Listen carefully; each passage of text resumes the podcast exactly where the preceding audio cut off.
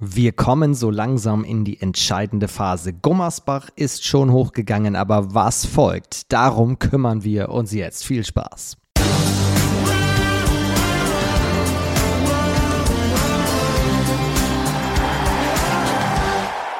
Herzlich willkommen zum Update an diesem 23. Mai. Schön, dass ihr dabei seid. Mein Name ist vom Finn Ole Martins. Ich bin Sportreporter, Moderator aus Hamburg und so langsam fallen die Entscheidungen. In dieser Woche könnten die ersten Teams absteigen. Wir kümmern uns jetzt um oben und um unten, wollen aber zunächst einmal sagen, Ehre wem Ehre gebührt. Der HCL Florenz ist der Meisterbesieger, hat 30 zu 29 gegen den VfL Gummersbach gewonnen.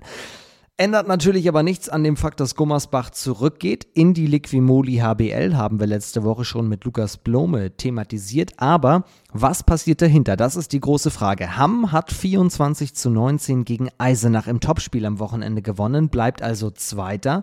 Nordhorn dahinter ist Dritter, hat aber immer noch ein Spiel in der Hinterhand. Nordhorn hat 31 zu 25 gewonnen und zwar gegen Großwallstadt. Es bleibt also ein Gleichschritt der beiden. Letzte Woche noch haben ja beide verloren. Das verläuft alles gerade parallel. Wer geht hoch? Das ist ganz schwer zu sagen, sagt der Torwart von Hamm, Felix Storbeck. Ja, was lief besser gegen Eisenach? Äh, wir haben gut trainiert, wir haben äh, auch viel ausgewertet nach dem Spiel in Dessau. Äh, so einige Sachen, die äh, so nicht gepasst haben, die wir uns anders vorgestellt hatten, äh, haben dann auch gut äh, und konzentriert gearbeitet innerhalb der Woche und haben dann ähm, natürlich mit ordentlich Druck auf dem Kessel ähm, am Samstag ein sehr, sehr gutes Spiel gegen Eisenach gemacht. Also sind da ein bisschen zu alter Stärke zurückgekommen, gerade defensiv, haben nicht so viele Tore kassiert wie in den paar Spielen zuvor. Und äh, das war dann halt auch äh, so der Schlüssel zum Erfolg. Ne? Ja, und ja, wie schätze ich den, den Aufstiegskampf ein? Ich, ich würde sagen, es ist wirklich auf Augenhöhe, Norton und wir. Norton hatte genau oder hat genau diese gleiche Drucksituation, äh, wo man es beiden Mannschaften angemerkt hat, dass äh, ja, ab und zu ins Schwimmen kommen und äh, da mal gepatzt wird oder ein Punkt liegen gelassen wird. Aber ja. Und was sagt Nordhorn? Hier spricht Robert Weber. Also irgendwie ist es merkwürdig, dass eben beide Teams versäumen, aus den Niederlagen der jeweils anderen irgendwie Vorteil zu ziehen und da vielleicht sich ein Polster zu machen. Zu unserem Glück ähm, muss ich zugeben, ähm, dass wir da ja im Nachhinein nicht weiter hinten liegen. Und zu unserem Pech ähm, hätten wir einfach durch die Niederlage von Hamm einfach auch schon ein Polster gut machen können und da wäre das Ganze ein bisschen entspannter. Und so wie das verläuft gerade in der Saison, glaube ich, wird das sich bis zum letzten Spieltag ausdehnen und dann hoffentlich wir nach dem letzten Spiel in Schwartau den Aufstieg feiern können. Weber verlässt Norton ja am Saisonende. Deswegen wollte ich noch einmal schnell von ihm wissen, was der Österreicher eigentlich an Norton vermissen wird und ob es schon News gibt bezüglich seines nächsten Ziels. Und ja, was meine Person angeht, es gibt schon was, ähm, aber ist noch nicht offiziell. Und zum anderen, ja, ich vermisse oder ich werde hier so ein bisschen diese Wasserstadt vermissen, weil das schon ein sehr cooles Flair hat, das Ganze. Vor allem auch für Familien ist es ähm, top hier zu leben. Ähm, dann natürlich die Teamkollegen, die man über die drei Jahre natürlich auch ins Herz geschlossen hat. Ähm, ja, und natürlich die Fans, die auch durch diese schwere Corona-Krise, Phase, was wir hatten, ähm, nichtsdestotrotz hinter uns standen. Das ist schon was Bemerkenswertes und das wird mir dann schon auch oder ist mir auch vor, vor allem auch im Herzen geblieben. Und ähm, ja, das wird mir so am meisten mitteln. Robert Weber war das. Viermal läuft er noch für Nordhorn auf. Nordhorn hat ja ein Spiel weniger als Hamm absolviert. Vielleicht ja der Vorteil. Am Ende. Hamm ist ja nur ein Zähler von Nordhorn. Also es bleibt richtig spannend. Nächste Woche spielt Nordhorn in Dessau. Hamm muss in Emstetten ran. Und damit sind wir auch schon unten in der Tabelle. Wer steigt ab? Die große Frage. Noch immer ist keine Entscheidung gefallen, weil der EHV das Gewinnen wieder für sich entdeckt hat. An diesem Wochenende holte der EHV die beiden Punkte gegen Empor Rostock, gewann 30 zu 21. 30 zu 21, Ausrufezeichen, unfassbar.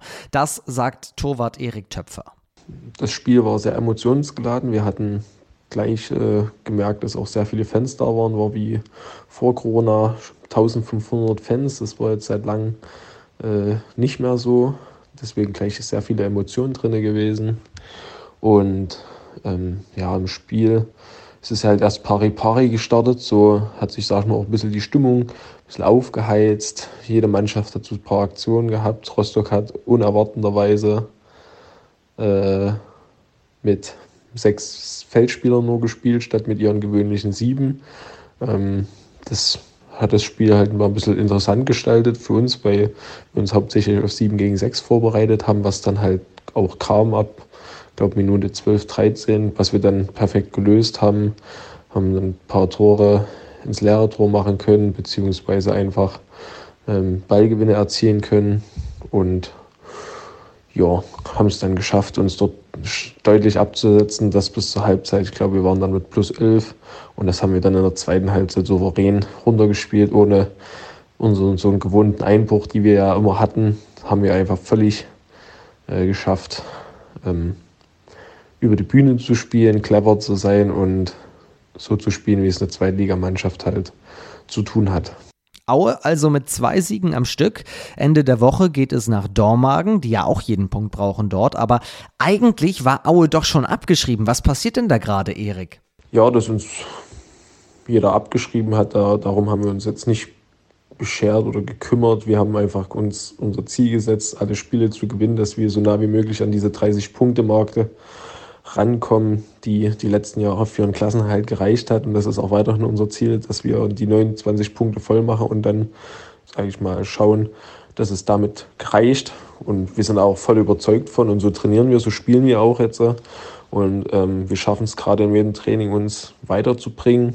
Das äh, Stimmung ist gut. Logisch, wenn man gewinnt, jetzt zweimal in Folge gewinnt, dann ist die Stimmung auch gut. Das hat halt sonst immer ein bisschen gefehlt, das Siegen. Und das müssen wir jetzt einfach noch die nächsten drei Spiele so durchziehen. Das ist das Ziel. Und so gehen wir auch ab morgen früh dann gleich wieder ins Training und werden weiter äh, dafür arbeiten, hart arbeiten, wie wir es die ganze Saison äh, getan haben und wollen dann halt auch diesen Lohn dann abholen und dann einfach zum Ende der Saison überm Strich stehen und dann äh, eine riesen Party feiern. Bis dahin gehört aber noch halt sehr, sehr, sehr viel Arbeit. Da ähm, können wir jetzt nicht irgendwie groß frei machen und uns freuen über diese zwei Punkte. Das waren zwei Punkte, die wir brauchen, die wir äh, mit viel Arbeit uns verdient haben. Und die nächsten drei Spiele ähm, bringt uns das aber nichts. Da müssen wir wieder bei Null anfangen. Und äh, da ist der Fokus da und den hat auch jeder. Da denkt keiner gerade, oh, wir haben jetzt ein gutes Spiel gegen Rostock gemacht, die anderen drei werden auch so laufen. Da ist gerade keiner. Wir waren als Team Essen danach und die Stimmung war schon wieder Fokus aufs nächste Spiel und wir müssen wieder ran und wir müssen wieder alles in die Waagschale werfen, dass wir die Punkte mitnehmen, um am Ende der Saison noch dieses positive Ziel Klassenerhalt zu schaffen. Sagt Erik Töpfer vom EHV Aue, der jetzt punktgleich mit dem TV Emstetten ist. Der steckt trotzdem in einer ganz anderen Gefühlslage gerade. Gegen Hüttenberg wurde verloren, Emstetten ist Vorletzter und das sagt der Top-Torschütze Dirk Holzner. Ja, klar, also Hüttenberg ist schon, schon eine gute Truppe. Die haben da ähm, echt viele Leute, vor allem im Angriff, die wirklich wissen, was sie tun, die wenig Fehler machen. Und das ist ähm, leider gerade auch unser Problem, dass wir selbst viel zu viele Fehler machen, um ähm, die Spiele gewinnen zu können. Wir waren, wir waren bis zur Halbzeit eigentlich gut dran, aber haben dann halt in der zweiten Halbzeit wieder viel zu viele Fehler gemacht und uns da so ein bisschen selbst die Chance genommen, vielleicht so ein enges Spiel am Ende gewinnen zu können. Und das war eigentlich unser größtes Problem. Noch brennen die Lichter beim TVE, aber Aue und Emstetten müssen weiter gewinnen, müssen. Sonst könnten schon in dieser Woche die Lichter ausgehen. Emstetten hat unter der Woche beispielsweise Dessau zu Gast, der an diesem Wochenende einen starken Sieg gegen Coburg feierte. 31 zu 25 hieß es da am Ende. Dessau also absolut im Soll. Eng werden kann es noch für die Eulen, die gegen Hagen 24 zu 31 verloren haben und mittendrin sind im Abstiegsstrudel. Es ist wirklich irre. Derweil wissen wir übrigens auch nächste Woche, wer hochgeht in die zweite HBL. Die Finals um den Aufstieg haben nämlich begonnen. Die HSG Konstanz hat in Wilhelmshaven das Hinspiel gewonnen mit plus 5, 32 zu 27 und Potsdam jubelte bei der SG Pforzheim Eutingen 30 zu 25, auch plus 5 also. Am kommenden Wochenende geht es dann in die Entscheidung, Samstagabend in Konstanz und Sonntagnachmittag in Potsdam. Da sprechen wir dann nächste Woche logischerweise drüber. Das war's für diese Woche mit dem kurzen Update. Kurzer Hinweis noch zu YouTube. Dort haben wir natürlich auch in dieser Woche drei Spiele für euch zusammengefasst im zweiten HBL Highlight Magazin. YouTube, Facebook, Sport Deutschland TV, Sky.